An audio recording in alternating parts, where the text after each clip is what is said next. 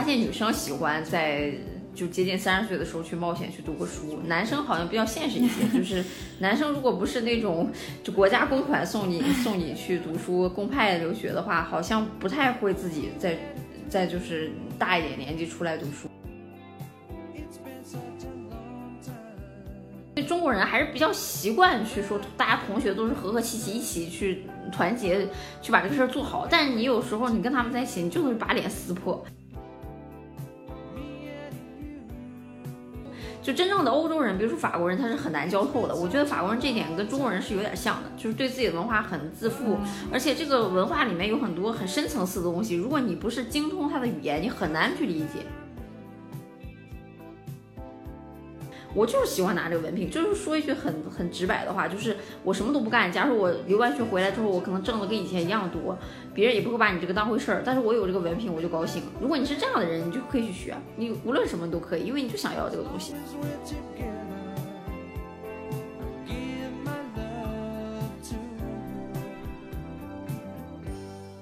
Hello，大家好，欢迎来到今天的逆行人生。呃，今天这一期呢，想跟大家聊一下职场人大龄留学这件事情。其实也不算大龄了，我呃，就是可能算是快接近三十岁的这个年龄吧。因为今天呢，请到的嘉宾呢，其其实是我刚毕业的时候第一份工作的一个 leader。啊，我觉得也可以算我伯我的伯乐吧。然后我觉得，如果不是嗯不是他的话，我可能职业生涯不会有一个这么好的起点吧。下面我我就先请今天的嘉宾出来跟大大家打一声招呼吧，达达。嗯，大家好，我是小达。嗯，然后很高兴，我一直就很关注这个李安在做自媒体的各种事情。嗯，也一直很佩服他能坚持，并且把这些。呃，像公众号啊、播客啊，还有 B 站，就是一直坚持做的那么好。然后我现在也，我也挺有兴趣的去谈这个话题，挺荣幸的被他邀请过来。然后希望我的故事能给大家一些启发吧。嗯，感觉先把我夸了一顿。嗯，其实达达是一个脑洞很大的人啊，有非非常多那种天马行空的想法。然后，而且我我当时记得你离职的。时呃，我离职的时候，我离职的时候，你那会儿是不是正好在刚刚准备申请想去法国留学，就是那个阶段？嗯，差不多是那个前后，嗯，差不多是那个前后。我是一五年一五年八月份去的法国，那个时候你，我记得你是二十八岁吧？那个时候二十七还是二十八岁？呃，对吧？我是也我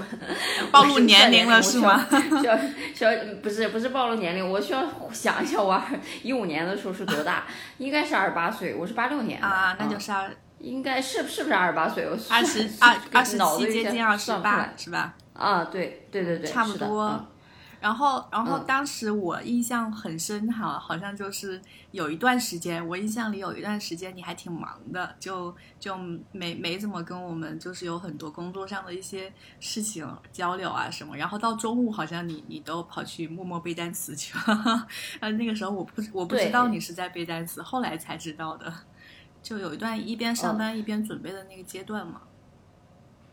对，是有一段，而且那段时间恰好工作也还事情还挺多的，嗯，然后我我后来就是呃有一段就是在考完试那段时间，反倒是工作突然间有一段时间还挺挺空出来的，而且我中间也辞职了一段时间，呃，反倒当时是最忙的时候，然后又准备这个考试又工作，还正好都赶在一起了，就是事情很容易就就是脊椎嘛。嗯，哎，我我会发现有一个很普遍的现象，就是有很多就是像你一样，比如说在还在职场上工作了几年的人，然后可能可能他们会选择就去出国留学啊什么，当做一种，嗯，我不知道也能不能说算是对职场上遇到一定瓶颈之后的一种。一种逃避，或者说是一种就是不知道选什么选，有做什么选择之后再做这种选择。因为其实我有时候也会这样，而且我身边很多人都这样。大家就是比如说工作了几年，然后觉得哎呀这个工作不太想做了，但是我接下去做什么呢？我又不是很知道，而且感觉国内也没有什么特别好的发展机会了，那要不要去出国留学深造一下？就就很多人都会有这种想法嘛。所以我不知道你当时有没有出国留学，是不是也出于类似的考虑？呃，我是有类似的考虑，呃，就是觉得可能出去之后，也许会遇到新的机会，然后也许会打开眼界、拓展，起码起码说一个比较现实，就起码有一个学历在，可能回国找工作的这个，而且我我一直都觉得，因为我去学的这个这个方向是跟我就是之前出国之前的工作是有关联的，我是觉得就是说，呃，我因为我我本科是学这个。理工科的就完全和那个做市场营销相关的这个事情没有任何的关联，嗯，但是我可能本身自己是就像你说的，我可能脑洞比较大，喜欢一些有趣的创意想法，然后我也比较喜欢写文案、写东西，所以我觉得这一行还蛮适合我的。但是我一直都觉得我可能不是科班出身，嗯，就是我可能对。呃，市场营销还缺乏一些认识，然后我还想过，就是说我可能以后人到三十之后，我可能要往那个管理的这个方向去走一走，我是不是要去进修一下，为我今后的这个，呃，如果经过我这个实践，再加上一些科班的这个教育，我可能会路会走得更宽，呃，但是我 我可能跟跟有一些人想的不一样，就是我觉得留学好多人是为了以后就是未来的这个发展。我反倒是为了，我可能是有点那个情怀吧，我是想解决我之前就是二十八岁之前，从大学到二十八岁之前这段时间的这个，我觉得人生在浪费，就是因为我可能是，呃，我高中就上大学之前我学习还是不错的，然后考了一个理工类的学校，虽然也是也是九八五类的学校，但是就是，呃，我可能并不太适合那个专业，然后我自己也在大学期间。不知道是不是要好好学习，就很荒废，就是那种荒废的状态。然后就是觉得在大学里面浪费了自己的时间。然后我看我的同学有的就是一直坚持学习，就去呃去做科研了，去留校，然后或者是说在国外也也发展的不错。呃，我其实是羡慕他们的。然后我我就是觉得一直在很后悔，想去有个机会去重返校园。呃，然后，但是我后后来我觉得到二十八岁，如果你再去考一个国内研究生的话，这可能会，呃，感觉好像有点儿，一个是说觉得有点儿对自己有点有点吃力，另一个是说好像这个改变不足以弥补我之前的一些遗憾。然后，所以我就觉得，嗯，如果除非是考上清华北大的研究生，我觉得可能会弥补我的遗憾。但是，好像难度其实说实在的，要比留学要大一些。所以我就觉得还是选择留学去打开一些眼界，去见识见识的外面，可以弥补我的心结。所以我我可能是更多的考虑是解决前面的问题，而不是去想后面的事情。嗯嗯，对，这个这个好像也是一种类型，因为有好多。好多人他可能会想说，就比如说，特别是对那些有有一部分人对之前的学历不是很满意的，他可能想，然后觉得之前大学没有好好的，就没有考到一个自己满意的学校，或者说大学没有好好的利用好大学时光的那些人，想重新再体验一次大学时光啊，或者是什么，就会想说，那我要不要去出国留学啊？这种，其实我我也有一点，我我有一段时间特别，也也有点迷茫吧，然后就特别。特别想出去，就想出去留学啊什么，就觉觉得我大学也，我也觉得我大学荒废了四年，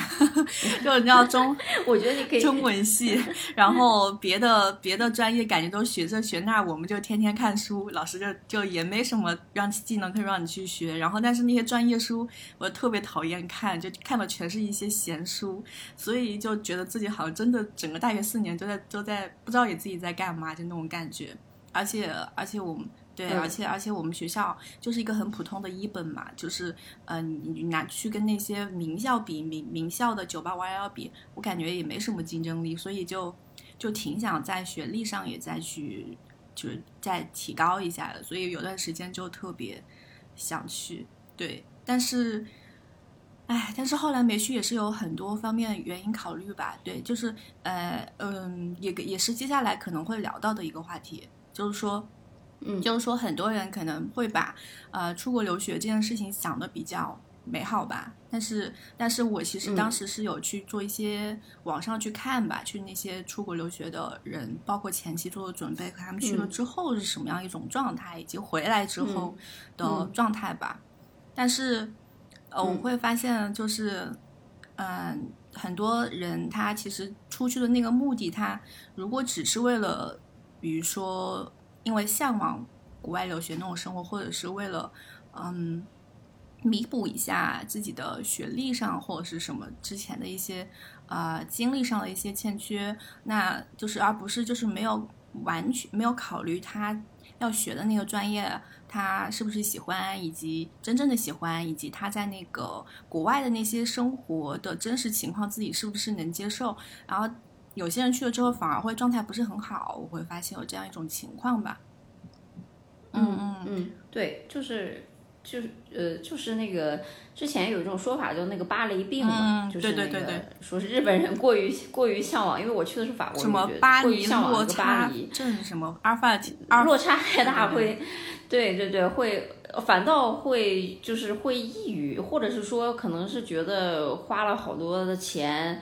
相对来说哈，就是有一些就是我咱们咱们不说那种家境非常优越的，可能就是应届生，就人家就是要出来留个学的。这种情况呢，就是说他即使不满意，他可能这也是他人生的一个安排，就是必经之路。我要么就是在国内读个名校研究生，要么我就出国读一个还不错的学校。这个可能是一些家境比较优越，就是学习还还可以的这些孩子的一些必经之路。这些这些人应该也不会太后悔，因为就是说，呃，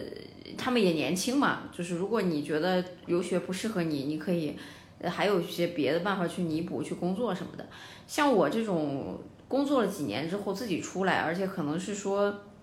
也不是说家里很有钱。可能花了一些钱出来之后，发现情况跟自己想象的不一样，是会有一些落差。我身边我觉得是有有些人是是有落差的，但是反正我个人是我自己是因为我对这个事儿想的还挺清楚的，而且我觉得。呃，我确实也有收获，也有很多新鲜感的这个东西，我还是呃挺愉快的，整体过程还是挺愉快的。那那你当时为什么在这么多国家里面会选法国呢？呃，其实是这样，就是这个东西可能还挺奇怪的，就是我可能我可能就是在比较小的时候，呃，就是青春期的时候，我可能看一些法国电影，我觉得很有意思。就是最早的其实也没看太多，像《天使爱美丽》那种，我觉得哎，这个国家的人这个想法好像有点。就是这个脑洞有点奇怪哈、就是他那种幽默或者是那个想法，就是这个絮絮叨叨的这个劲儿，好像跟我我好像能 get 到他们的这个，我还不是说觉得法国浪漫或者什么的，我是觉得他们这些人好像有一些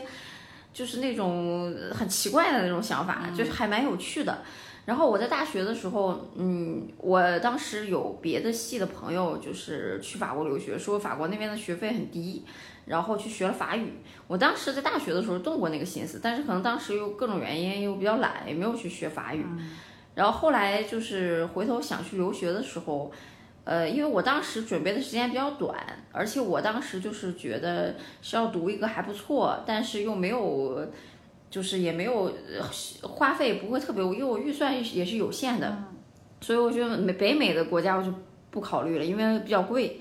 呃，然后欧洲我一直都挺向往的，就是去英国、法国，或者是说其他更小众的这个国家。呃，因为我是目标比较明确，是想学这个管理学和市场营销相关的这个这个方向。我看了一下，就是法国的高商，呃，就是相对来说还是在欧洲还是不错的，而且它有这个英英英文的项目，整体的这个花销也要比这个去英国要便宜一些。而且我我个人是更喜欢法国，然后可能种种机缘巧合，也有可能是说我在搜集资料的过程当中，我咨询的人正好人家给了我这个信息，就是可能你别人不经意的一个提示，就会把你引向那个路。我自己可能也有点那个倾向，然后一来二去的就就就选择了法国。嗯，你当时法国查的是去那边读几年书的预算、学费这些是多少呢？呃，学费是。就是因为当时正好赶上那个汇率比较比较好的情况啊，然后就是汇率当时是六点几，但是现在都好像有一度都快到八了。当时六点几的话，呃，学费学费倒不是很多，学费是十万十十几万，呃，生活费生活费我算了一下，就是如果很节省的花的话，可能呃一个月四千左右，四一个月四千左右，四嗯千，你说的是欧人民币，人民币嗯啊？人民币一，对，是四五四五四五千左右，四五千左右吧。呃，如果去巴黎的话会比较贵，然后因为我去的是就是法国的另一个就是二线城市嘛，然后就会好一些。呃，是这样的，因为法国它有一个。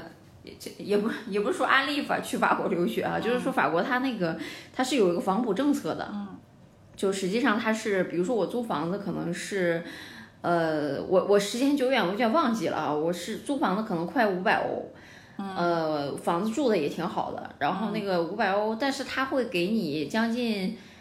两百欧的一个补助，就所以就是说你其实，在租房子这块儿是，虽然你看起来好像每个月花很多，但实际上它有补助之后，它就呃就会好很多。但是我说这个四五千是那种。就非常节俭的情况，就是你的所有的饭都是自己做，然后呃你在公交上也也可能是尽量是说能走就走，然后或者说你办了一个什么就是像那种政府的福利卡啊之类的这这种半价卡，因为我年龄已经过了二十五岁，就没法享受那个。呃，学生的待遇，但是那个政府是会给，当时那一年是给了一年的那个福利卡，我可以免费坐公交。然后医保，当时我也是办的那个办的那个可以解决百分之七十的免费医保，就没有花钱。呃，所以就是这个就是满足你一个最基本的状态，你可不可能去玩儿，你也不可能去买东西。呃，如果你要想过得潇洒一点的话，那肯定是，那你一两万这个钱都都是不不算多的啊。嗯，所以你刚刚说那个四五千，包括你们的那个住宿费吗？就是租房子的钱。我觉得，我觉得应该是，应该是包括的。我我我算一下，假如说是，我我时间久远，我真的有点忘记了。我记得好像每个月的这个房租可能是两快到三千块钱。对。然后我可能是会集中采购，比如说去一个大超市比较便宜的去买一些东西，因为我食量比较小，不像男生比较能吃，我可能这个买了一块肉，我可以能吃好久。而且法国的那个。呃，法国的这个蔬菜啊，就是肉类，比如说去那种集市啊，或者是大大型超市，它不是很贵的。你可以理解成，就是说它的肉价和海鲜的价格，甚至比国内还便宜，嗯，质量会好一些。它的蔬菜就是咱们经常吃的，咱们自己吃的什么白菜啊那种，中国人经常吃的蔬菜可能会贵一些，但是他们就是他们的牛油果啊，还有那些东西又很便宜。嗯，呃，实际上在法国的这个。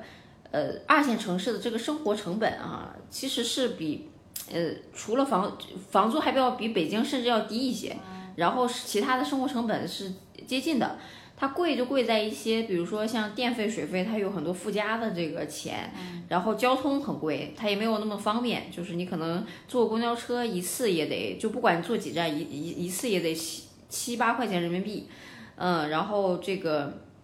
包括你的一些手机电话卡的这个这个费用啊，还有呃一些乱七八糟的这个钱，因为我我对这个钱这个事情我有点迷糊，就是我可能讲的不是那个特别特别精准，但是就是我觉得是 hold 得住的，因为我觉得在北京花销其实要比那个大，但是因为我在北京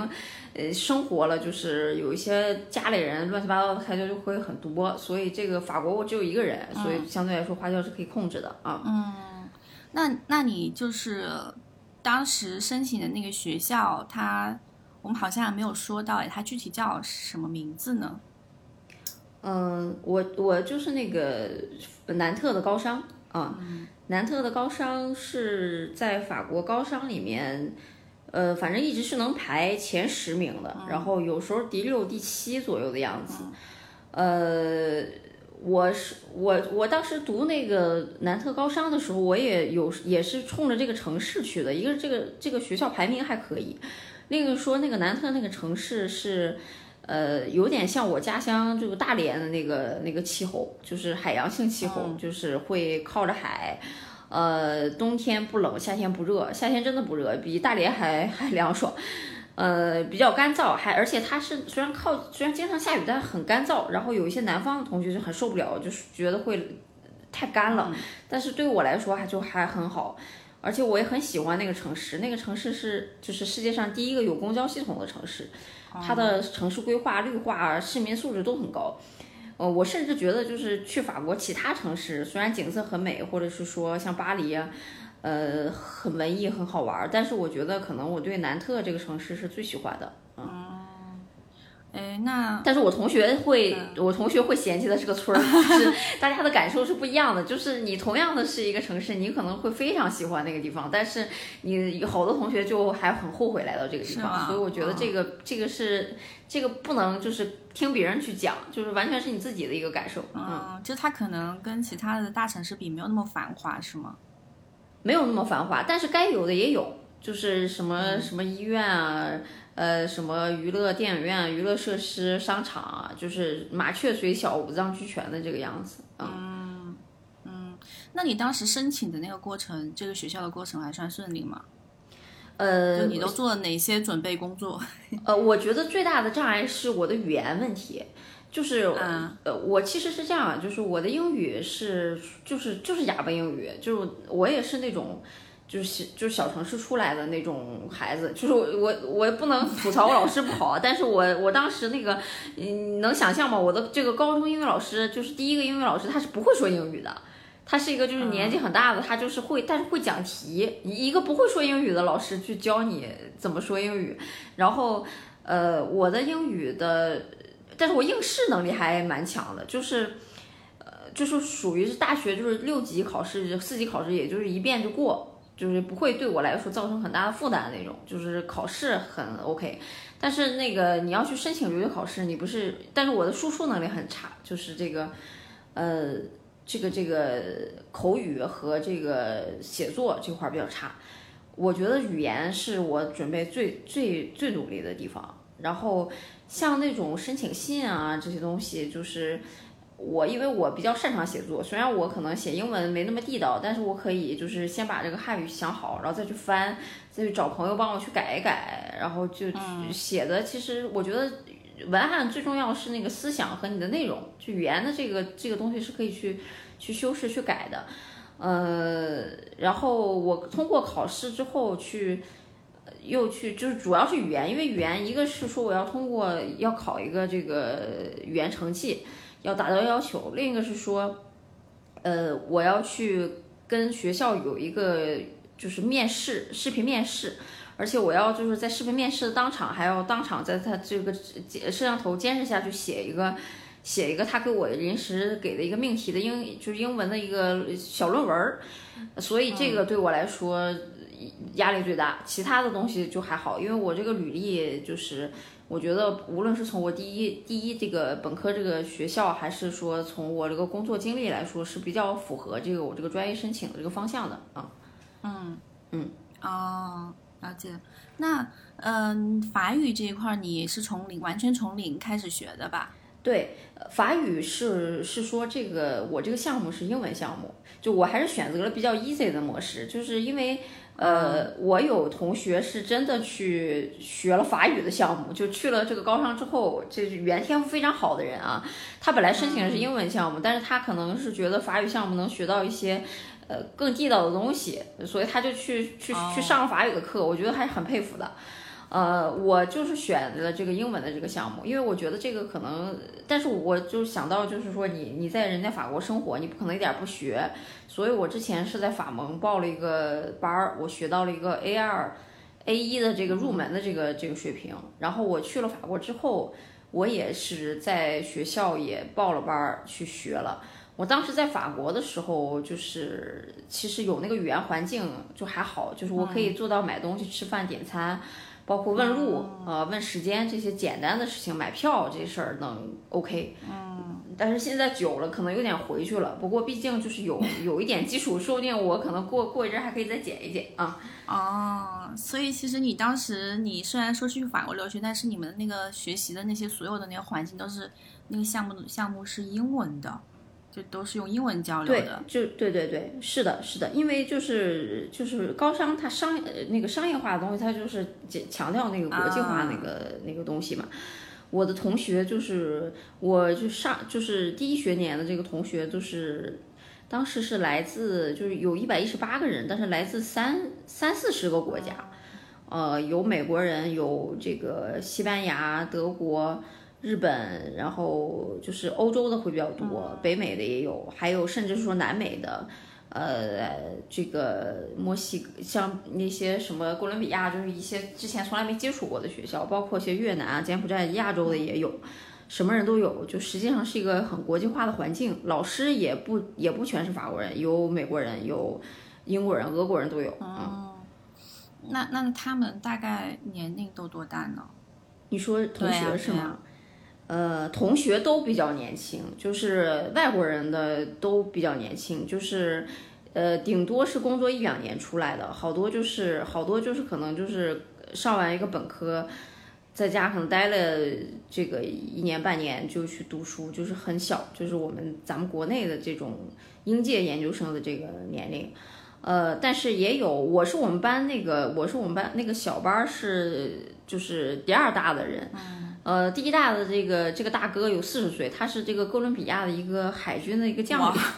然后他是他是被公款送过来就读书，然后他的老婆和儿子都陪着他，呃，这个大哥是年龄比较大的，但是我们别的班级。呃，也有年龄比较大一些的中国人，我有几个中国人跟我年龄差不多，也也是女女生比较多。我发现女生喜欢在就接近三十岁的时候去冒险去读个书，男生好像比较现实一些，就是男生如果不是那种就国家公款送你送你去读书公派留学的话，好像不太会自己在再就是大一点年纪出来读书啊。我觉得女生总体来说那个焦虑感和不自信感会比男生要强很多。就就临近三，临近三十岁的时候，对对，而且她可能会，女生可能反倒，呃，我觉得新一代的女女生是有一些开拓精神的。就我我说的那种，就是年纪跟我差不多的女孩子，呃，出来读书，其实人家可能是在大城市，在一线城市已经过得还不错了，就是也就是家里条件也是还不错，就是买房在北京买房都完全不成问题那种。呃，人家也是在那边就还挺辛苦的，而且人家也就是也在国外找到工作了。就是虽然不能说那个就是在国外找到工作就一定说明这个人很优秀，但实际上确实在欧洲，如果你中国人想留下来，呃，而且是在你这种呃可能一开始法语还不太好的这个状态下，就是能留下来。找到一份还不错的工作，就是确实找的工作也不是很 low，就很还挺好的，挺好的，这种都还挺厉害的，我觉得挺佩服的啊。也有那种年近三十多，已经在国外就是呃找到一份很不错的工作，已经留下来了。有一个，就前面我们聊的时候，有一个地方没有提到嘛，就是因为你刚刚刚正好你提到说那些这些女孩子都是到了这样的一个临近三十的年纪，然后就会去选择出国留学啊什么。那还有另外一个问题是，就因为我觉得中国很多女孩子的，呃，焦虑是年龄焦虑嘛。那年龄焦虑有一个原因是婚恋焦虑嘛。啊，对对对，是。然后那个时候，我记得你是二十八岁的时候认识你当时的男朋友，现在的老公的，对吧？就那个。对，我是在呃，我是在一四年的时候，就是我考完了我的语言考试的时候，就是我那段时间工作突然也闲下来了，然后那个时候对对，就正好那个节点就是在你申请正在申请出国留学的时候。对，是的，是的。所以你们确认关系没多久，你就要开始，你就要跟他跨国念了，但是这个。对我当时跟他确定关系之后，大概有快一年的时间。哦，在国内是吗？已经相处了一年了。啊，对，在国内，在国内。然后你就要去法国留学了。法国是两年时间吧？好像还是一年。呃，将近两年，就是一，就是大概有一个，呃，有一个快到两年的这个时间，但是还没到两年。对。所以你们当时离开之前有过挣扎吗？有没有讨论过这个问题吗？就可以讨论。我我我是觉得，我当时是在刚跟他确立关系的时候，我比较犹豫，因为就是觉得这个事情如果开始的话，可能，呃，要面临我要去去读书，就是谁不不好说这个这这这么长时间就将近两年时间会不会有些什么变化？呃，比较犹豫，但是我跟他聊了，呃，过程当中他还挺支持我的，然后我跟他相处的这个过程就是一年多之后，我还相对来说还挺信任他的，然后。呃，我也就是愿意去看看这个异国异异地恋会究竟会如何，所以就后边反倒没有太太多挣扎的东西啊啊。那我记得好像你真正去了那边之后，然后经过了两年的跨国恋，回来之后好像感情反而更好了。对对对，这个这个实际上是有一个有一个有一个过程的，就是呃。我我是我很奇怪，就是我我我那个我当时在跟我就是老公谈恋爱的时候，就是出国之前，我是跟他感情很好的，就没有任何的问题。我我觉得就是好像这个人特别好，跟我特别配，没有任何的问题。然后 然后就是会有一种那个很很不很很不很不那个真实的这种感觉。然后但是我很奇怪的是，就是感觉很好的状态，我到了这个法国之后呢。我一点都没有想他，就是我，我甚至觉得跟他联系可能对我来说就是一个应付 应付差事的这个事情。后来我我想了一下，可能就是我突然间到了一个新的这个环境，我被新的东西吸引，因为我当时压力很大，因为我，我就说我的语言语言水平，我不担心我的这个学习理解的能力，就是上课讲的东西，包括考试那个东西，我觉得都是对我来说很简单，就是只是说他在英文那个包环境包裹下。就包括大家都觉得很难的什么会计或什么东西，对我来说我觉得很简单。但是就是因为是要英文去作答，而且我平日就是要大片大片的输出英文，然后这个对我来说我比不过我更年轻的同学，当然更比不过那种欧美人家本身就是母语国家的那种，或者是近母语的那种环境，所以我压力很大。呃，我就是大部分时间是，尤其是第一个学期，我可能是把很多精力都投入在学习上，再就是生存上。就是生存，可能你要去吃东西，每天你都要想你今天吃什么喝什么，然后突然间来到一个新的环境，你可能还想去玩一玩什么的，然后认识一些新的同学、新的朋友，你可能就疲于应付，你可能就是你男朋友在你这块儿的这个精力已经顾不上了，所以就是我并不是很想他，然后我所以这个这个事儿让我觉得还挺呃挺疑惑的，就是觉得是不是我对这个人的感情也没有所谓的那么深，就是那么深厚。可能也有可能，我我可能我干脆跟他分手，我可能自己再去再去寻找，或者说我干脆自己潇潇潇洒洒的就就可以了。然后，但是，呃，但是就是说我老公这个人，他一一直就是那样，就是他没有什么变化，就是他好像也看不出你有什么变化，或者会问你啊，会会怎么样？他也不是，因为我当时同学里面。有那种男朋友，就是那种很很喜欢猜忌的，然后或者说呢，也，就是 要死要活的，或者是有一种男朋友，就是直接在国内就就就找别的女生了那种，都有。那他就没有什么变化，就是可能也有变化，但我不知道啊。就是他一直都跟你正常联系，也没有什么。就是你如果不不太想跟他。频繁的联系，他也不会特别频繁联系你。但是你要是找他有什么事儿跟他聊聊，因为那段时间考试压力大，他还是会嗯，就是安慰你的。你就会觉得啊，这个人还挺可靠的。就是，呃，然后就是再加上他可能中间他他们那个他来了趟欧洲，他们那个出差的时候正好也休假了，出差去欧洲，然后休假我们见了一次，见了一次。就觉得感情，见到本人之后就觉得，哎，感情马上就回来了。然后就过了那段时间，然后再见到一次，就觉得，哎，这个人还跟以前一样，没有什么变化。然后回来之后，反倒觉得很亲切，就是很很好，然后就没有什么太多挣扎。就是因为我因为是这样，我发现异国恋好多坚持不下去的是因为这个女生比较女生比较患得患失。就是怕这个异异国恋坚持不下去了，经常有女生请教我说你们俩怎么坚持？就我当时我没有坚持，我在考虑我是不是要跟他分手，然后就是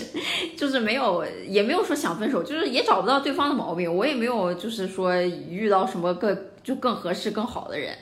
然后就是，他可能也没有。然后就是有一段时间是会觉得好像没有这个人也无所谓，就是这种这种心态。但是后来就见到之后，觉得还哎这个人还是挺重要的。然后反倒就是突然间就是熬到最后快要回国那段时间，可能在国外也确实待待够了，就是觉得人生地不熟的，虽然风景和什么都很新鲜很好玩，但是就是还是想有一种想回来那种感觉，就。就就就还挺好的，然后虽然回来之后也就又相处一段时间就结婚了啊。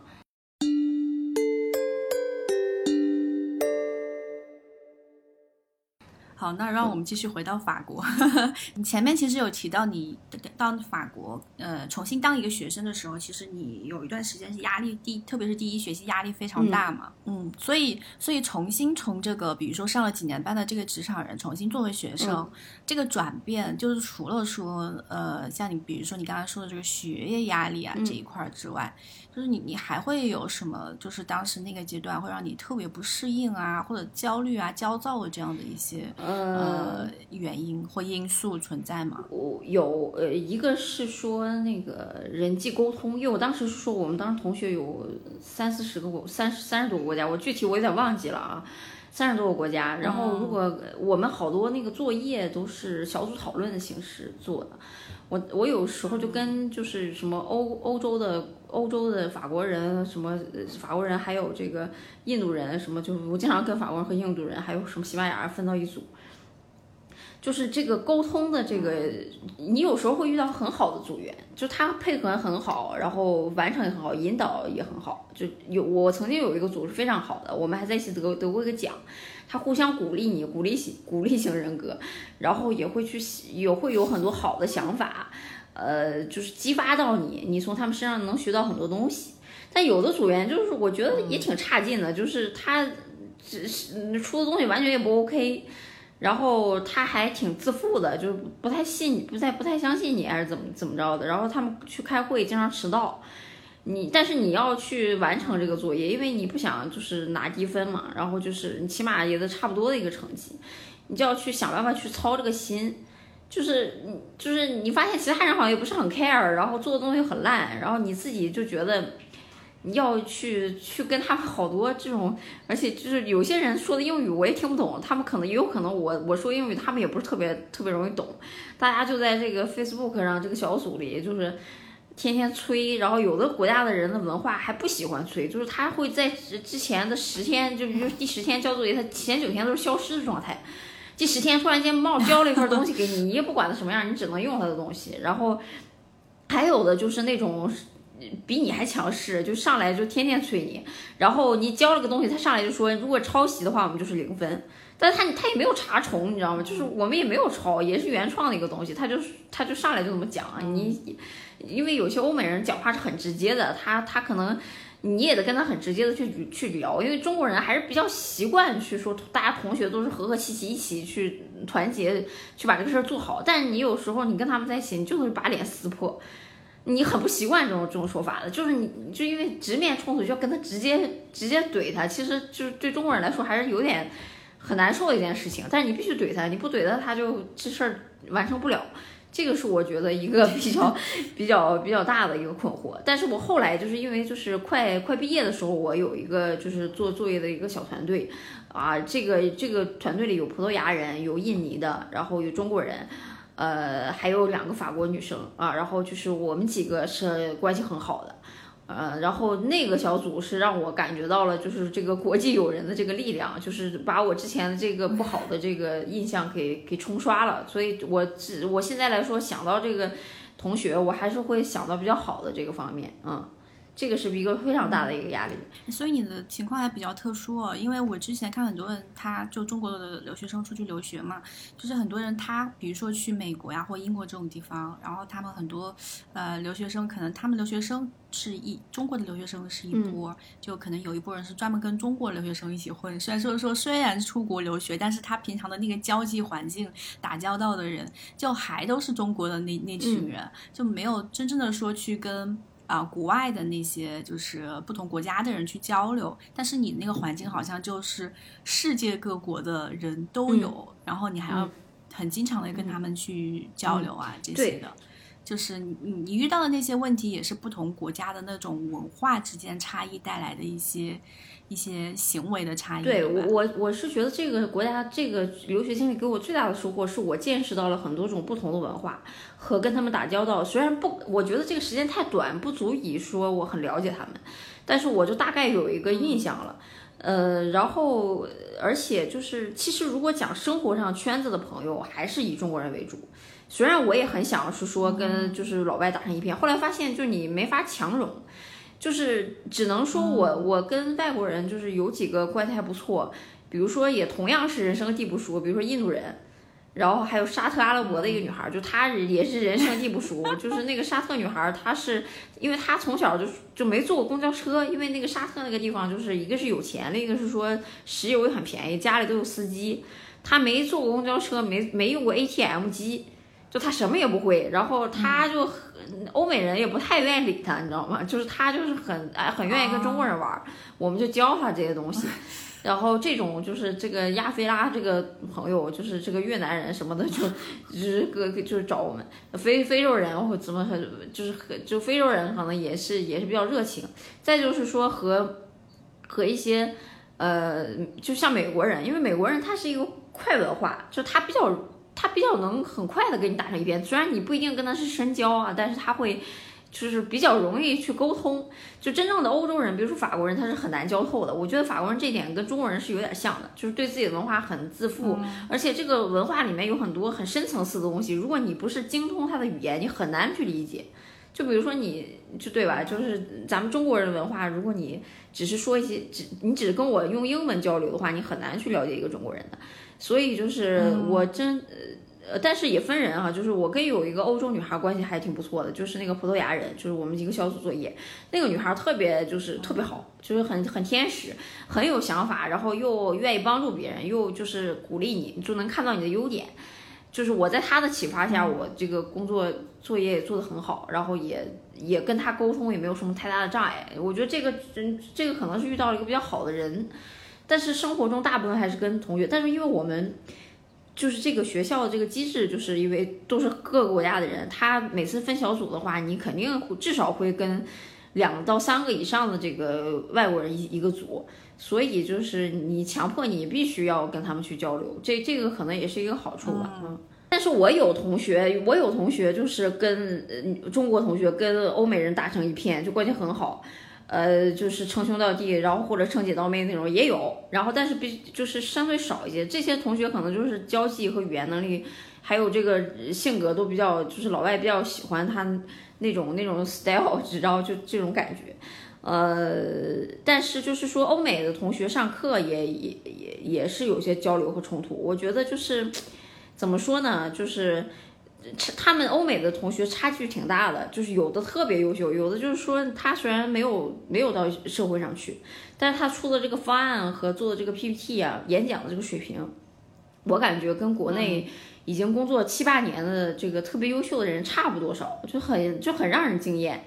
但也有的就是就是就是就是欧美的这个同学，就是就水平很差。就是那种你就像高中生那种水平，很草草的。就他们，我不知道为什么差距会这么大啊。就是，呃，相差的这个东西很多。他很优秀的这个人呢，他是比较自负的。就是老外是这样，就是他很优秀，他很自负，他是那种精英主义，他都不愿意跟你多说话。如果你除非你做的东西就觉得足够好，他愿意跟你讨论讨论。呃，剩下人家就不愿意，就是应付了事，就那种，人家就把自己做的很很优秀，很好。如果就很差的那种人，他是是是能跟你交流，但是你可能觉得他这个做的东西也不是很 OK。你要去教他的话，他也他也 get 不到你的这个这个东西，所以就是差距还挺大。但是中国同学相对来说水平都比较稳定一些，虽然各个学校就是就就是可能是名校的也有，也有普通的大学，但是就是中国人相对来说，你可能就是那个。这个想法思路啊，基本上还没有差偏差那么多的地方。嗯，那你们当时在你在当时那边读书的话，你平时的一个节奏吧，节奏安排的怎么样？就是平时呃学学业会非常安排的非常满嘛？就有没有那种？呃，很多的时间去可以，比如说去做点别的事儿，旅行啊，或者是去交朋友啊，参加娱乐活动啊这种。呃，是这样，他就是上半学期就是在学期内的这个课程，他排的还是挺紧的，就是一天都至少有个有一个，比如说一上午一上午加下午两节，或者是一天至少有一节课。呃，有的课程要老师要求还挺严格的，然后就是这个课程比较紧，但是法国人很喜欢休假。就是法国人经常就会以这个名义或那个名义去休一个假，呃，假也会有挺多的。就是我们一般都趁假期的时间，因为我，但是我第一学期因为就是课程压力太大，我就是担心我会挂科啊，所以我就，玩儿也不是很很放松，还放松的去玩儿。然后过了第一学期，我当时考的成绩还可以，我没想到，就是就可能人逼到那个那个份儿上去写那个英文，因为我之前那个英文作文所有的什么中考、高考，还有什么四六级考试那个作文分儿都是很低的，但是就是。你真到那个环境，你突然间就能写出来了，就是可能逼的逼到你去去做这个事儿，你其实成绩还不错，还可以。然后那个呃，就就就放松下来了，就会去玩一些一些东西。老外是这样，他们老外就很，就是尤其是欧美国家老外哈，就是其他国家可能不是这样，他就是会。他要学习的时候，他会那个挤爆，就是熬通宵那种，就是在学校图书馆熬通宵，然后，但是人家就是一有空闲就去喝个通宵，就是他好像有点那种玩的玩到极致，就抽空就去玩，然后抽空就学习那种那种节奏。我觉得我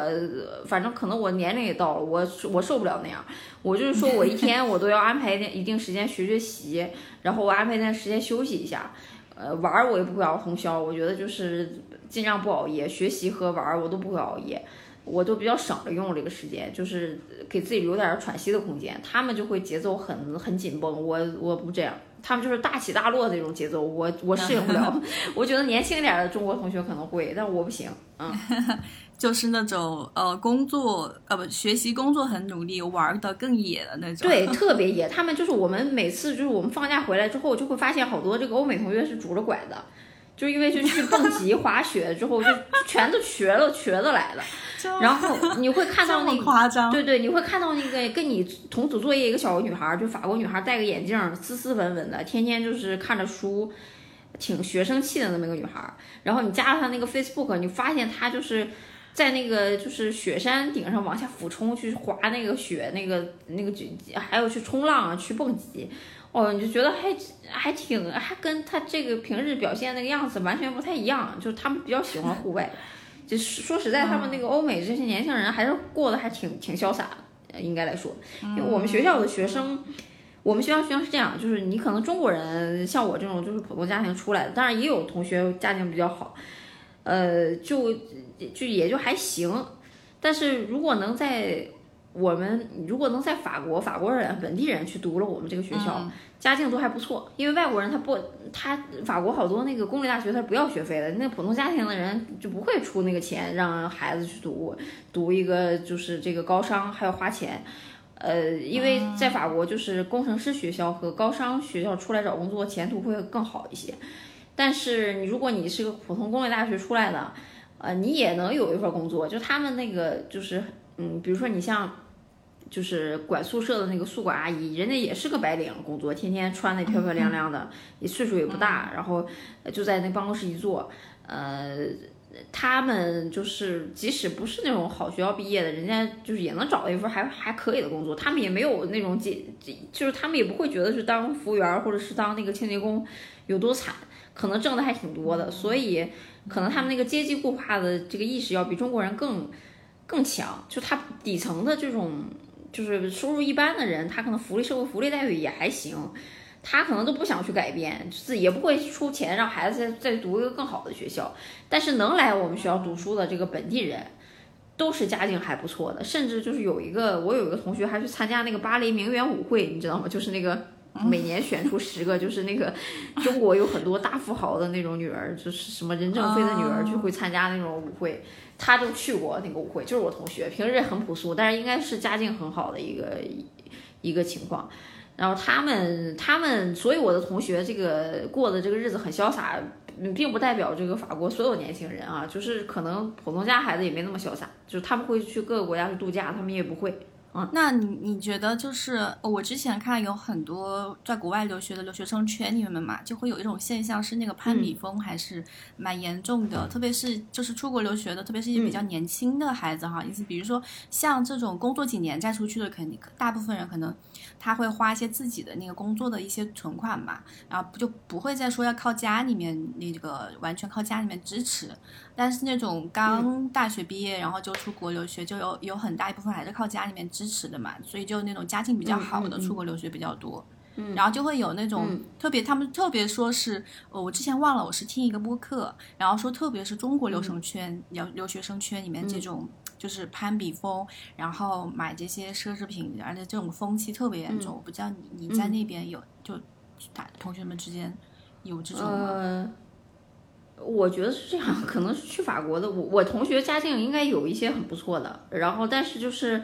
呃，可能没有就是真正大批有钱人，可能是去，我猜是去澳洲、北美会多一些，我猜是这样哈。对，呃，就美国呀、英国呀这种城市。我我同学国家，我中国同学有一有一部分同学是像同济呀。包括就是不不一定在我们学校，因为南特有好有几所就是理工类学，有南特理就是就是这个中央理工什么的也是非常好的理工类学校，有一些就是朋友圈子有一些是什么好的好一些学校，比如同济，呃就是上财，然后还有北航，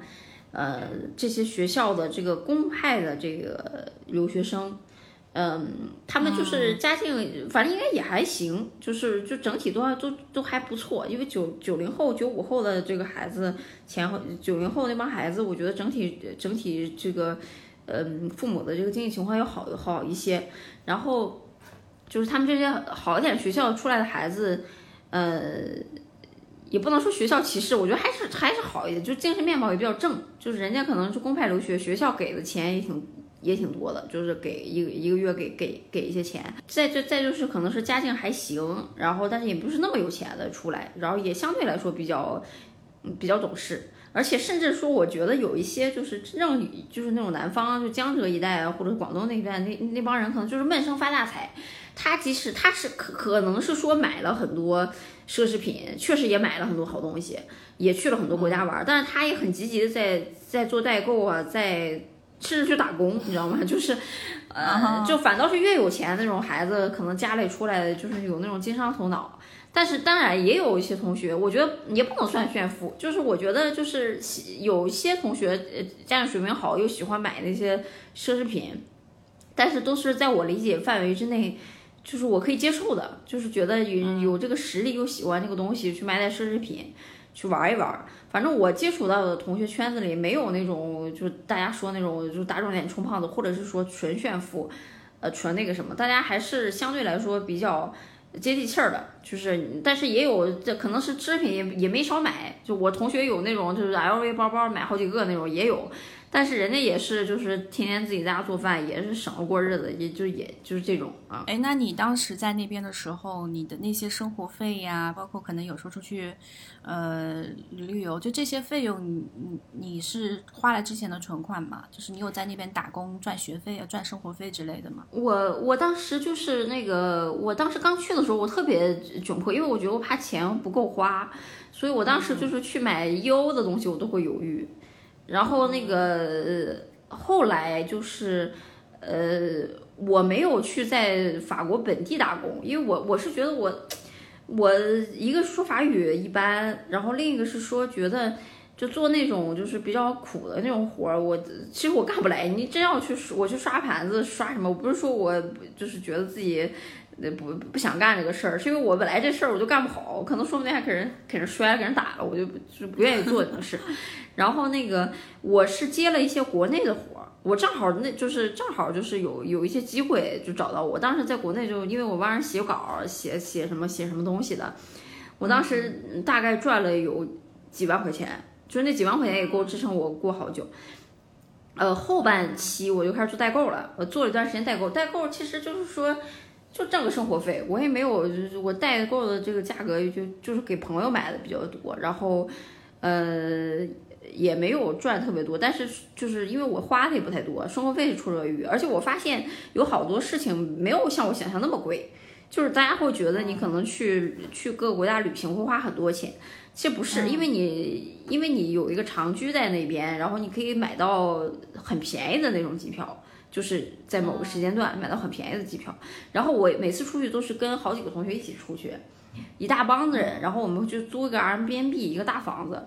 这种的话就分摊到个人的话没有很多钱，然后我也会去，就是我发现就是你去租 Airbnb 有个好处就是你有一些锅呀，你可以煮东西，你可以去当地的那个就是这个。超市去买很多很很好的食材，你自己做。包括就是在国外面吃一两顿也不会花那么多钱，然后就是，呃，而且好多景点它也没有什么门票什么这个之说，呃，还有一些大巴可以坐，就实际上你去好几个国家玩完一圈之后，那个花销远远比你想象要低很多，所以就是。呃，再加上我做代购有一个好处，虽然我没有赚特别多的钱，但是就是因为做代购，你比如说你买化妆品买多，你会送一些积分嘛，这些积分就够我买，就是我那个好多什么粉底口红就是积分买的换的，就是都没没花钱，所以就是你遇到后来反倒觉得，嗯，但是是仍然是这样，我信用卡也是透支，就是也是透支信用卡，因为我当时觉得快回国了，也该玩也得玩，就透支透支吧，回回国赚钱再再还上去，呃也还好，就后面到后面的时候发现钱没有你想象的花那么快，花那么多，然后你也有赚钱的这个途径，所以就会好一些。你有没有算过你在那边两年时间一共花了多少钱啊？我没有怎么算过，我觉得我可当时算过，但我现在有点记不清楚了。我觉得，我觉得总共加学费可能总共是花了，应该是不到三十万，不到三十万，我觉得，嗯，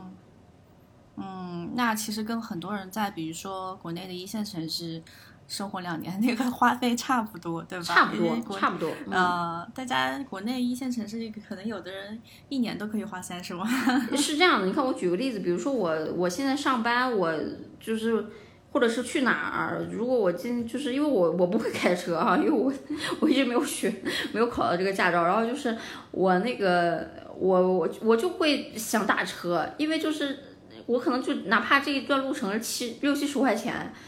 我觉得也懒得坐那个地铁，我就觉得因为很方便打到车，我我可能不太在意这个小钱，但是我在国外，我你想打车你打不到啊，你得打电话预约还是什么的，你你你可以坐那个可以坐 Uber，倒是可以坐 Uber，但是我觉得你在国外你坐 Uber，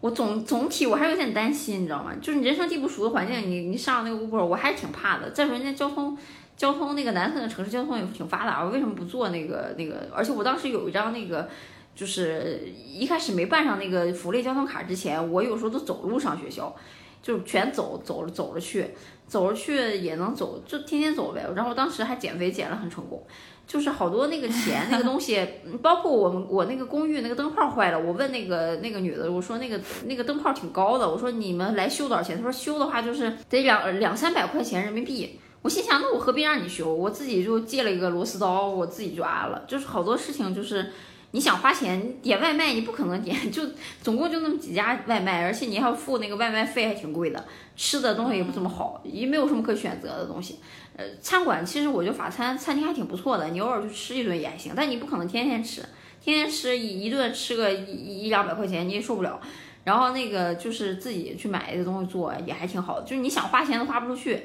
就是，所以就是省，其实是无形当中省了很多钱。如果你在北京的话，你可能随随便便点个外卖，你点个一周，你就其实一笔钱也挺多的。就是你，但是你还不不会觉得这个钱花的很那个啥啊？那倒也是，就是被逼出来的嘛，被那个环境。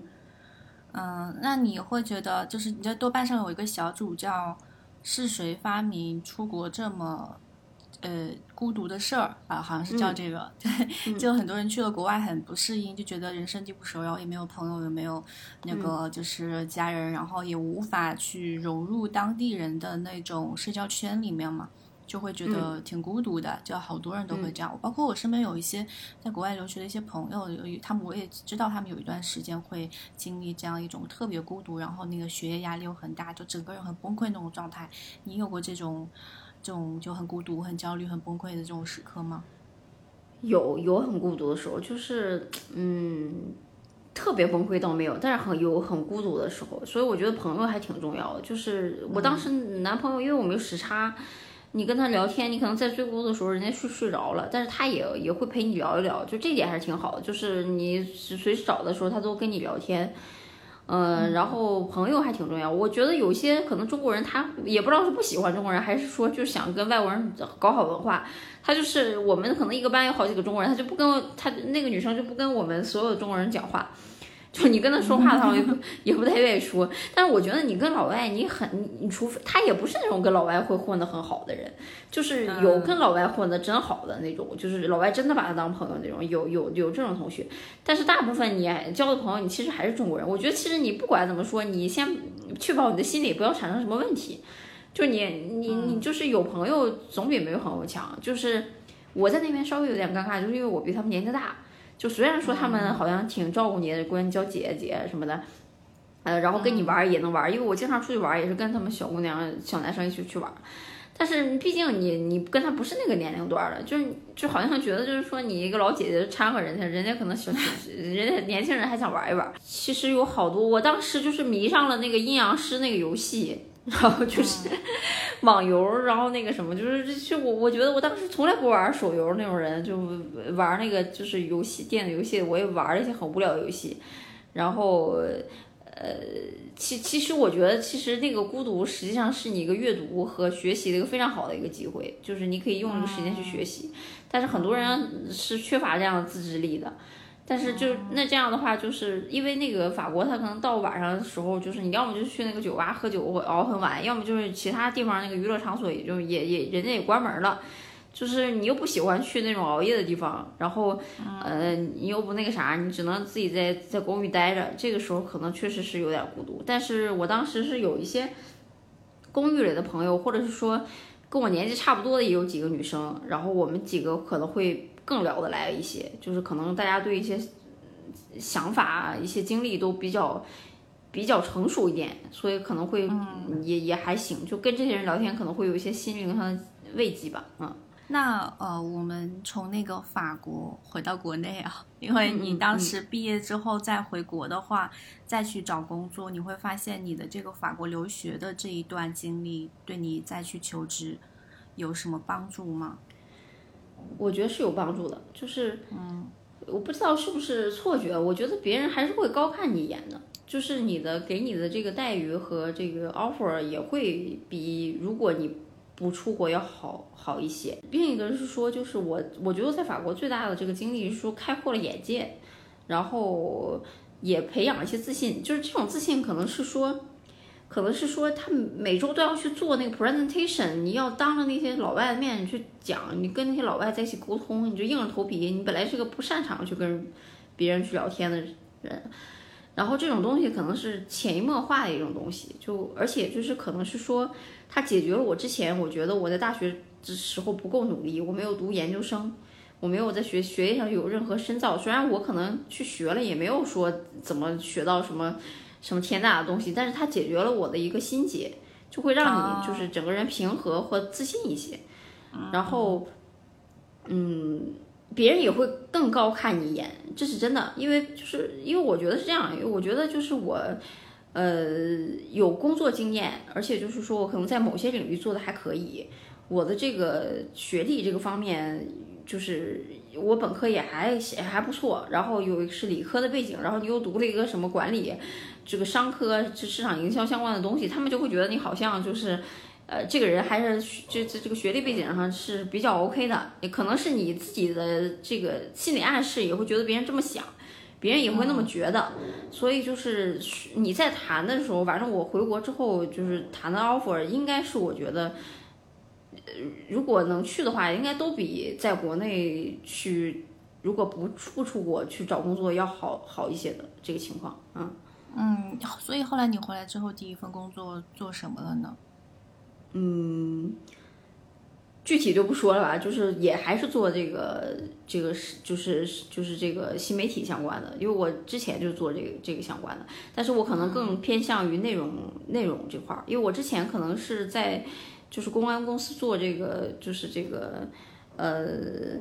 就是 A，就是这个 A E A S A E，就这种这种这种执行类的级别，就是可能去就是就写写方案，然后做做执行。然后我现在回国之后，因为我我发现我这个特长点还是做内容这块儿。其实这块儿这个工作内容业务，其实跟我这个留学没有什么经没有什么太大关联，因为我回去做内容肯定是做的中文内容嘛，然后也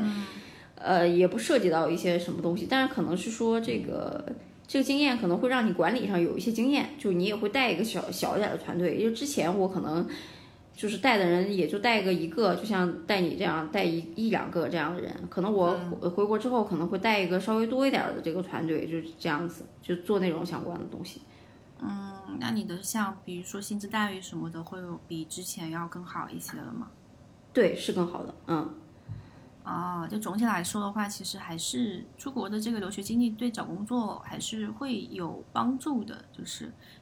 对有帮助嗯，但是可能别人更看重的是我的这个内容能力，就是我以前写东西有过一点出版经历，我自己也写过，就是也写过所谓的十万加，也写过一些短篇的东西，还有我之前的工作的时候，就是给品牌也写过一些东西，他们是还是相对比较认可我的这个这个内容能力。但是就是可能你，我觉得我回国之后有一段时间是突然突飞猛进的这个增长，就是我可能这个逻辑性，嗯嗯，不是不不是不是说语言的逻辑性，就是说在写写作的这个逻辑性和指导别人这个逻辑性上，突然得到了一个很大的提高。就我可能之前是只会自己写稿的，就是我可能嗯也不太看得出来别人的问题所在，或者是说，但是我回国之后，我突然间不知道为什么就是。嗯，就会很快的从别人给我或者媒体的，就是别人写的那个稿件里，就很快就发现这个问题在哪里，然后给了一些改进的方向。就是包括有一些朋友就自己写了一个什么，就是是什么一个一个讲述自己是什么什么生活的一个一个大的一个稿件，可能是媒体找他约稿，他改了很多遍都不满意，他找我去提一些建议。我给了他一些建议，他觉得很中肯，然后确实最后改出来那个效果也很好。当然我没有参与他的改啊，他也说是挺感谢我去给的这些指导。就这些能力是我在出国之前没有的，我觉得很奇怪，因为我在国外学的也不是这些东西。我觉得很可能是我在国外的这个过程当中，对人生也到了一个新的阶段，成熟了，就是可能自己去生活、独立生活、去什么的，去跟人沟通，你突然间对人的理解、对这个文章啊、对这个。品牌啊，对什么的理解，你可能到了一个新的阶段，所以那段时间我是觉得我有一个很大的这个进步的。这个是这个是好像是跟留学没关系，但似乎也跟它有关系的一个东西，就很很很奇怪的一个事情嗯嗯，就是很多经历，它可能对你人的改变不是立马立竿见影的嘛，对，它可能是一个潜移默化，然后慢慢形成的一个过程，就不知道哪天你可能突然就被那一段经历影响到了。或者是对对对，是的，是的，就是你在国外的过程，比如你在法国是一个艺术性很强的这个国家，我在之前我就对任何化妆品、奢侈品是没有任何概念的，我一直觉得这这这没有必要啊，也没有那个什么。但是你去了那个之后，你可能出去倒垃圾，你也想化化妆，你就突然间理解了这个法国人这个女性的这个美是来自于什么什么里面，就是你你感觉到了那种优雅，就还不是装逼，你以前会觉得是装啊是什么的。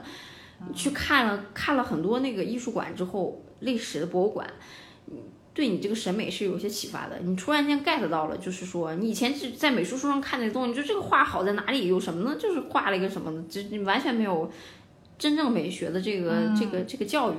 你去了那个之后，你也不敢说你有多大的启发，就是你突然间就是能知道什么东西是好的，就是你那个感觉，那个那个那个嗅觉提升了。然后我觉得这个是对你就是做工作、做这种文字工作、做这种创意工作是有帮助的，就你不不会变得跨越很大的帮助，但是确实是帮你提高了啊。嗯，所以整体来说，其实这段留学经历在你的印象当中，整个人生体验当中，它是你还是很庆幸自己当时做了这样的一个选择的吧？对我，我觉得我可能就是没有像我预期那样，就是学习和投入到我。真正期待的那个水平，如果我真的能达到那个水平，我可能会收获会更大。但是就是我觉得我也还好，就是也没有完全浪费那段时间。就是我可能是达到了我预期目标的百分之七十七八十，但是我就已经很满意了。但是我我觉得这个我的自自己的这个想法不代表所有人的想法。我觉得就是不满意或者是后悔的人大有人在，然后也可能过得也不是很愉快，甚至说可能留学还耽误了他一些就是。如果在国内发展可能会更好，都是有这种可能。但我自己不觉得，我觉得这段时时间是还挺，对我来说是一段很好的这个这个经历。嗯，对对对，就像你刚刚说，有很多人他他出就是在国外混的不好，然后混的反而是就是甚至到抑郁的这种，好像也蛮多的，大有人在。有的有啊有嗯，所以嗯，最后想。我们来做一下总结哈，就是因为正好前面也聊到了说，其实留学这件事情并不是就出国留学这件事情，并不是对每个人来说都是呃非常适适合他的嘛，可能还是要因人而异的这样一个情况。那如果说现在有一个在职场也是工作了一段时间的一个职场人，他可能对现在的这个阶段很迷茫啊，很焦虑啊，他想去出国留学，然后去看希望通过出国留学找到一些新的人生方向吧。那你会给他提什么样的建议呢？我是觉得，其实出去对自己来说是个好事儿，只是说你专业选择上和国家这个城市选择上，你可能需要下下功夫。我我不觉得这个出，我觉得读书这个事儿对很多人来说都是好事儿。你不会这个是就是说怎么说，用迷信的说法就是说你去拿印，就是你你去。你你先去，你去修一个什么修行的一个东西，你才能得到你其他想要的东西。这个是我觉得没有什么可后悔的，后悔的可能是你的专业或者是你的城市，你身边的这个环境不够适应。你如果你想找到新的方向的话，我觉得建议是说去再做做功课，就是说你想，比如说你举个例子，你想去学金融，你想进金融这个行业，那你就去。感觉一下国内这个做金融的这个，你到底能不能进去那个圈儿？然后你能不能胜任这个工作？然后你在国外去学金融，因为我们学校的这个金融专业实际上是很难的。就我学市场营销，我觉得是是一个 easy 的这个模式。金融这个行业是很难的。我们当时有好多那个很很好学校出来的学生都被他那个。数学卡懵了，因为法国人数学是很强的。这个这个著名的这个数学家都是从法国来的。他那个普通的同学学生可能法数学很差，人家真正学金融的，你可能需要一就是连夜连夜的熬，最后可能才能得考到一个六十分的成绩。嗯。然后，但是如果你有这个金融这个背这个学业背景，也许还真的有可能在国内找到一个金融工作。但是如果你年纪比较大了。再去换行，这个不是特别容易。但是如果你工作一两年、两三年，你去学一个跨专业的行业，再进到跨专业的行业，也许还好。因为年纪大的话，真的是对方的公司也觉得你没有这个能力再去转转行了，而且给你的待遇也很尴尬，你也不能不可能给你一个就是你要给你个应届生的待遇，你可能还受不了。所以你要想想清楚，最好是嗯找好自己的方向。最好就是说跟你之前的工作还是有点关系，除非你就是真的是想好了一个很明确的方向，你再去选择。另一个说，我觉得就是选择城市和那个，我觉得治安比较好，就是这个城市治安比较好，然后就是各种物价消费水平比较符合你的需求。我觉得我个人，我觉得每个人不一样，有的人就喜欢读那个首都，有的人在巴黎，我同学有的在巴黎就觉得特别好，觉得比南特好多了。然后那你就去那种一线城市，我就很喜欢那种二线城市，但是那种小镇特别小也不行，就是像村里那种什么也没有，我觉得也也很受不了。我就喜欢那种什五马丘比五脏俱全，又很安静，很很相对来说比较安全的那么个地方，我喜欢那样的地方。嗯，我一看我就喜欢。我觉得这个东西就是说，你你首先你得认清自己。我可能说说扯偏了，我觉得你首先得认清自己。你如果不认清自己的话，你就很难。去找到一个外界让你满意的这个环境。我当时就是觉得，我去之前我就是认清了自己。我觉得我就是一个很喜欢学校、很喜欢拿文凭、很喜欢考试的人。就是我当时是考试，如果考高分或者是学习好拿到文凭，就是有的人不在意这个。我觉得别人说我是学霸，我就很高兴。虽然我自己是心虚的啊，但是别人说我学霸很高兴。我就是喜欢拿这个文凭，就是说一句很很直白的话，就是我什么都不干。假如我留完学回来之后，我可能挣的跟以前一样多，别人也不会把你这个当回事儿。但是我有这个文凭，我就高兴。如果你是这样的人，你就可以去学，你无论什么都可以，因为你就想要这个东西，你就想要那种很虚的东西，虚名，说起来好看，让自己有自信心的东西。就像有的人就是就是想要去做个整容，可能你整完了之后，别人也会觉得你跟以前也没什么太大差别，但我就是高兴。就是我觉得你要认清自己。你是不是想要这么个东西？否则的话，你可以有别的办法，比如说你就去换了个工作，也许就解决你的焦虑了。然后你换个城市，也也解决你的焦虑。你如果不是真的想去读书，真的想去拿那个文凭的话，我觉得你就也没必要非要出去。就是如果你就是对这个事儿有有有有信心，比如说我我可能你的这个第一学历不够好，我就想镀个金也行啊。你要有这个想法，你我觉得是完全是可以来的。就是你就想要个什么什么的，我我觉得你得就是这个人得纯粹一点，就是你得对这个读书和拿文凭这个事儿你是有向往的，否则的话，或者说你很干脆，我就想上国外找一个外国人，我结婚留在那儿。但是这种，我觉得这这种就是你你要想清楚，可能这个生活并不像你想象那么好。但是就是说，如果你目标很明确，你可以忍受一些风险，也可以。呃，那你就来了之后，你就别别废话，你就找男朋友吧。但是你 别叫人骗到就可以了，就是这种，嗯。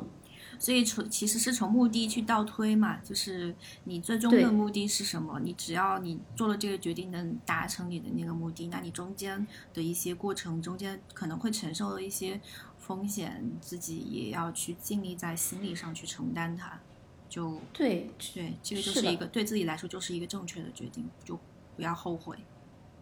对我，我觉得不要后悔，就是你哪怕你把这个目标定成你你你到一个地方，你可以去旅游好几个国家，慢慢玩儿也行。但是我觉得这是一个很低端的一个需求，因为你以后挣钱了，你你去哪玩儿也都可以。这个玩儿这个事儿没没那么紧迫，但就是你哪怕你把这个目标定成这个，你也会觉得值了。就是我我有一同学就是在法国待了好几年，他收入也还可以，也是有点钱的，他一个国家也没去过，人家就不喜欢玩儿。然后就那你那那你如果是这样的人，那就是也没有也也无可厚非。就是怎么怎么说呢？就是说你要是这样的人的话，你可能你的需求就不可能定定位在去去国外去玩儿上，你可能是要想想别的方面。我其实前面蛮想跟你聊那个，就是关于你回来之后，可能是在一个三十岁的这个时间节点，然后你再去找工作。这个可以说。对很多企业，他可能会考虑一个，比如说这个年龄的女性，她是不是会要进入婚姻，要生孩子？那她就是工作上可能会比较难找。我不知道，就当时其实我挺想聊这个话题的。对对对，明白明白。呃，是这样的，因为我回国之后呢，我找了几份工作。有有我投的，就是投简历投的，嗯，更多是熟人介绍，呃，熟人介绍的公司，或者是说主动来找我的那种公司，他看中的更多的是我的这个内容创作的这个能力，所以他可能，嗯，可能他对就是内容创造，就是帮你写东西这种人的这个，他这个时间，他可能没有像。有一些工作是你必须时时刻，比如说做销售，做就经常出差，经常去跑单，或者就这种行业的人，你可能生孩子对这个工作冲击还挺大的，就挺影响的啊。但是我这种做内容创作，因为我我很多工作我可以在线完成，是吧？就是孕期我怀孕我也不耽误，我可能产假产假的产假可能公司让你给你优惠一下，就你照顾你几个月，你回来不照样也可以上班嘛？所以就是大一点的公司不是特别在意这个事这个事情。呃，但是也都反正人家都有问，但有问就是问过的人也也都问我说有没有就是这个生孩子，我跟他说我就说一两年之内不会有，但是我未来肯定还是要生的，就是我可我有男朋友也也是就是感情挺稳定，但还没当时还没结婚，我也我也跟人家实话实说，我也是那么做到的，就是说呃我找到工作之后，我大概大概是过了呃我想想过了两年我才要。要的小孩儿，而且我就是孕期期间我也没有耽误我的工作，我孕期期间状态反倒很好。嗯，我在就是就是产假的时候有一些就是临时的这个需求，我也会帮忙。就是我觉得我在这一点还还行，就是我觉得我也算对得起对得起工作。嗯，但是我当时是还是留了个心眼儿，就是我我在回国的时候我没有结婚。就是我是觉得，如果他觉得你是有个男朋友但没结婚，他可能觉得你可能生孩子这个时间起码还会再往后顺延一下。嗯，他很担心，就是你入职了之后，你还没什么也没干呢，屁股还没坐热你就怀孕，怀孕完了之后你就辞职，就拿一个那个有的女的就这么干，就是拿一个那个呃这拿一个饭票，然后给你报个生育保险，嗯，公司净出钱了。我觉得这个其实对公司来说也不也不是太公平。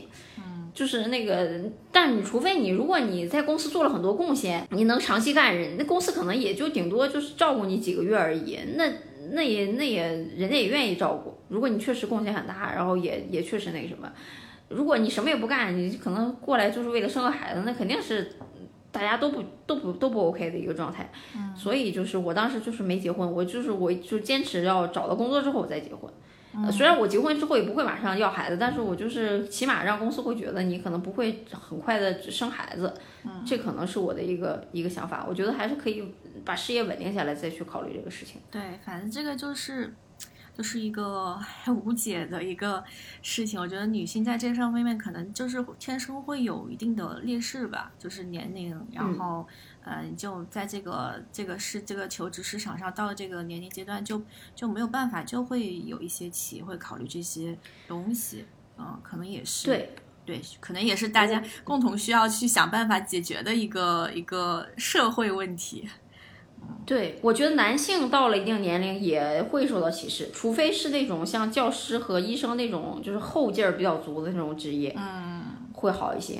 你年纪对我，我觉得就是这个事儿就挺。我也很难找到一个很好的这个解决方案，所以我就是觉得，我还当时二十八岁去留学，我觉得虽然有点偏晚，但是也不算更晚。如果你再大一些的话，你可能有孩子之后，你就根本就没有办法出去了。你不可能把孩子扔在国内两年吧？你可以把男朋友扔在国内两年，你不可能把小孩丢在国内两年，那那那是特别不负责的办法。所以就是，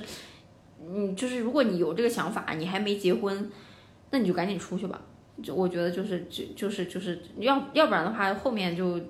更没有机会了，嗯，所以我当时就是有这个想法就出去了，而且我当时赶上一个汇率很低，然后当时也没有疫情的这个情况，我觉得还现在想想还挺庆幸，嗯嗯，对。哎，总的来说，我们今天其实聊了还蛮多的，就是呃，就是关于小达出去留学的前前后后所有的这些经历吧。然后我相信给能给一些也有类似考虑的一些朋友吧，不管是应届生也好，还是说是已经工作一段时间有这个想法的人也好，会给到一定的参考参考的一个一个一个方向。嗯，就是还是希望大家做选择的时候。按照自就是按照自己的一个，呃，先了解清楚自己是什么样的人，再去做决定，然后想清楚自己的目的是什么，再去做决定，然后做了的决定就不要后悔。对，嗯嗯，我我我是插一嘴哈，我是说，如果这个事儿你特别想做的话，嗯，你会你会从你自己身上看到你对这个事情的向往。嗯，就是我是一个自制力很差的人，但是我当时是为了那个考这个。考这个这个考试，包括为了给我攒学费，我当时是个月光族，我就愣生生的用这个几个月时间攒了很不少钱，就是所有的连大大型超市都不去，所有的销售活动都不参加，天天在家学习，天天在家学习，然后而且我一直坚定到就是说我当时跟男朋友感情很好，我也没有动摇过我要去的这个决心，就你能从你自己身上看到这个东西，如果这个这个这个过程被什么东西打乱了。你或你谈了个恋爱，你就不想走了，那可能这个事儿就没人没有那么的触动你。我觉得这个事情是触动到了我了，所以我觉得我会为他去努力。是对，这也是一个就是能让你自己判断你适不适合出去的一个很重要的一个关键点。就你对这个事情到底有没有那么强烈的动力，是不是不受任何外界的干扰？就你定力能够很强。嗯，对，就是如果你达到这个状态的话。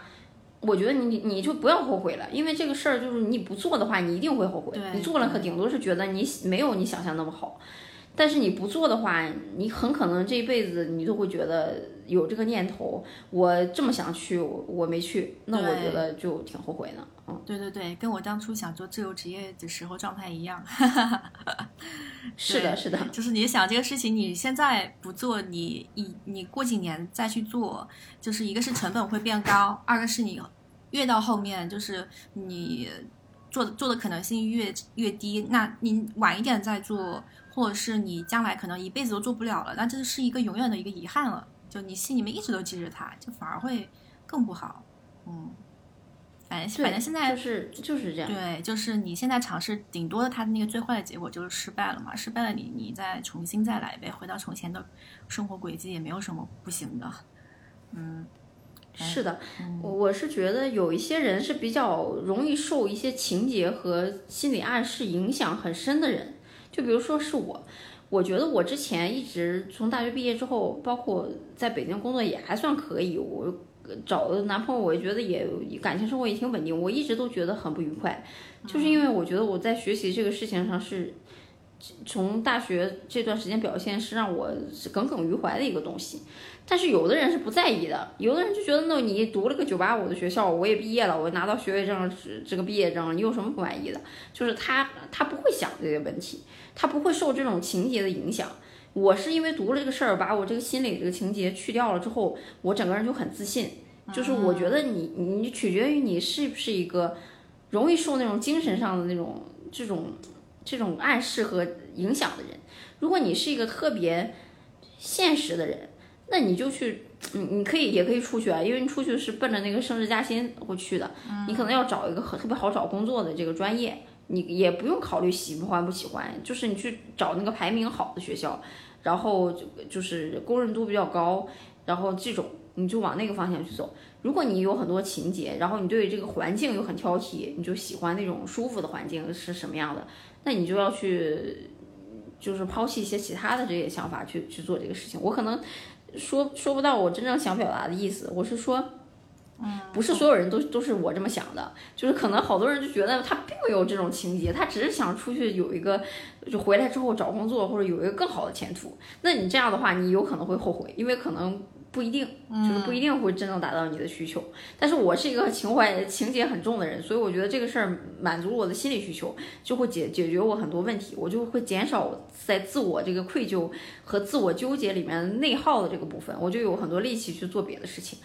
这个，所以我觉得要解决。如果你没有一个不是一个内耗很严重的人，那你就完全是可以通过很现实的举，你就举个例子，如果你想要个文凭的话，那你在国内考个在职研究生，考一个什么好学校、名校在职研究生，一样可以达到你的需求，是不是？嗯，就是不一定非得非得是那个什么的去实现你的这个要求。是，我觉得还挺清晰的。你刚才就是那段话，我能 get 到你想表达的那个意思。嗯嗯，反正就是。就是，就其实说到底还是大家根据自己的一个判断自判断自己到底出想出国的那个那个那个核心的那个动力是什么嘛，然后对是的对，然后再去根据这个去做相应的一个选择。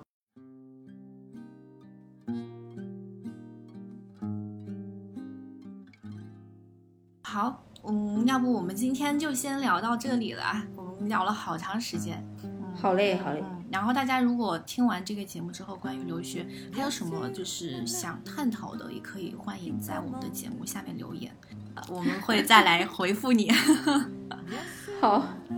好，谢谢大家。希望也许哪怕就有一个人看听到这个故事有启发，我觉得也挺值得的。我觉得这个也感谢林安给我一个就是复盘自己人生的一个一个一个机会吧。嗯嗯，肯定会有的，肯定会有的。到时候你也来看看大家的呃反馈。好嘞，好，嗯，好，那我们今天就先这样了。好嘞，跟大家说一声再见，拜拜，拜拜。